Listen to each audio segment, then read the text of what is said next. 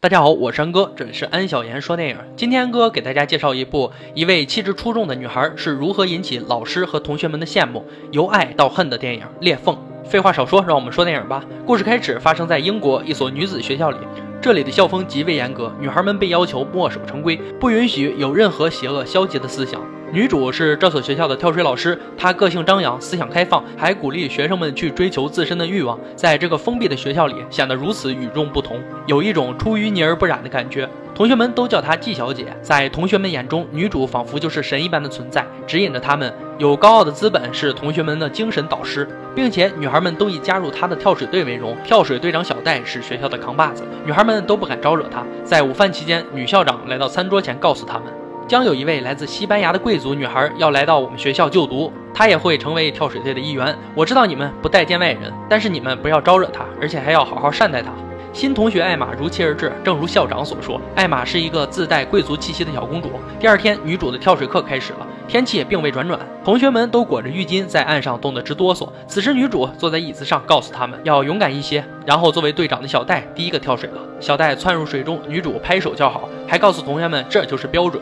而站在一旁新来的转校生艾玛本身有哮喘病，所以她做任何紧张事之前都会吸一口呼吸器来缓解自己的哮喘。女主看到艾玛之后，吩咐艾玛跳水。本来艾玛是不想跳的，说水太凉了。自己没法跳，但作为老师的命令，他又不得不服从。最后还是走上了跳台，而小戴站在女主身边，想看艾玛出手。可艾玛以一个完美的跳跃姿势跳入了水中，赢得了女主和各位同学的掌声。小戴心生嫉妒，感觉自己的地位不保了。吃饭时，女主将女孩们的家人寄来的信和东西交给他们。艾玛收到的东西是最大的，引起了小戴的注意。里面有非常高档的饼干和玩具，让同学们羡慕不已。另一边，女主匆匆走出校门，从口袋里拿出了一个小包裹，而包裹里面的东西正是艾玛家人寄给她的饼干。这个饼干是女主偷偷拿的，放到嘴里尝了一口，她从来没吃过这么美味的饼干，一脸享受的样子。随后，女主又拿出一沓明信片，而这些明信片也是艾玛父母寄给她的。他却私自留了下来，占为己有。看着明信片里面的图片，女主非常喜欢。到了晚上，闷热的天气让女主无法入睡。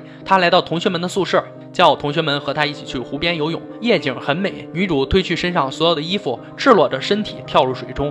女孩们也纷纷脱下睡衣。进入湖中嬉戏。此时，小戴让女主聊聊她旅游的故事。看得出，女主在学生们面前经常说一些她在世界各地冒险的经历，同学们也非常着迷。这也是让这些从未见过世面的小女孩钦佩女主的原因。身为贵族代码，她从小和父母去世界各地旅游。她问女主：“你这么喜欢旅游，为何还要留在这里？”女主告诉艾玛说：“是因为你们呀，等你们走了，我将再次踏上旅程。”艾玛所表现出的与众不同，让女主对她产生了极大的兴趣。他偷偷来到校长室，翻阅艾玛的资料，却不料被校长发现了。校长责备了他，并指着墙上的照片，因为照片里的小女孩就是女主。女主在学校里长大，从未离开过这里。而女主在同学们面前塑造与众不同的形象，其实都是骗同学们的。看似阅历无数、思想开放的女主，实则是一个害怕与人交往、毫无人生经验的人。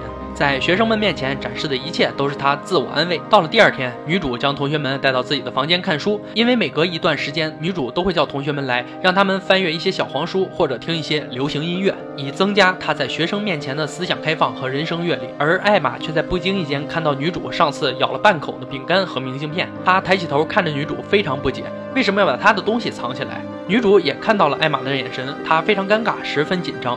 也只能继续给同学们讲了自己的旅游经历，可没想到艾玛却先他一步讲出了下面的旅游故事。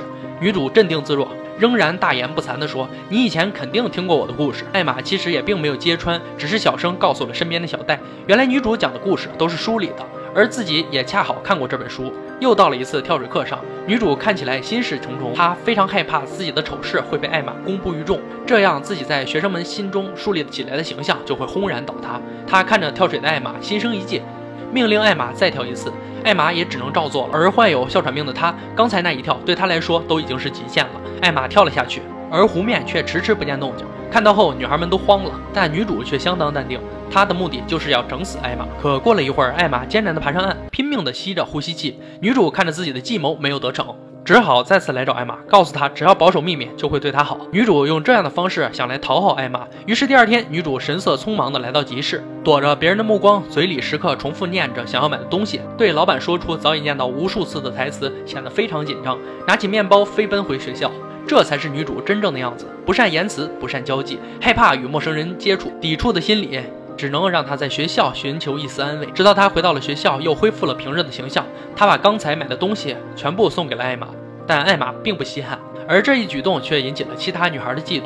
时间会冲淡一切，艾玛和大家的关系又缓和了好多。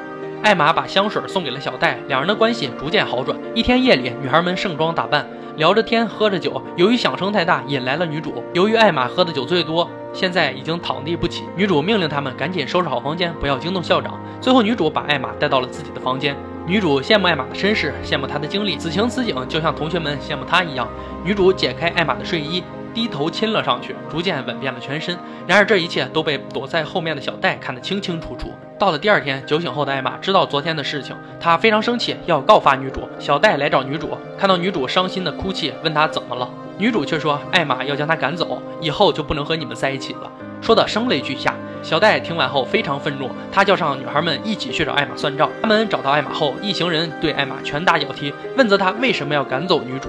小戴抢过艾玛的呼吸器，此时艾玛哮喘病犯了，躺在地上，渐渐神志不清。同学们见状都懵了，他们不知道该怎么办。小戴慌张地在地上找着呼吸器，一抬头看到了女主。女主告诉他们去找校长过来，自己照顾艾玛。等他们走后，女主并没有把呼吸器给艾玛，她微笑着看着正在抽搐难受的艾玛，直到艾玛断了气。不过女主的这一行为又被小戴看到了，他呆呆地站在原地，不相信眼前看到的事实。女主恶狠狠地盯着他，犹如魔鬼。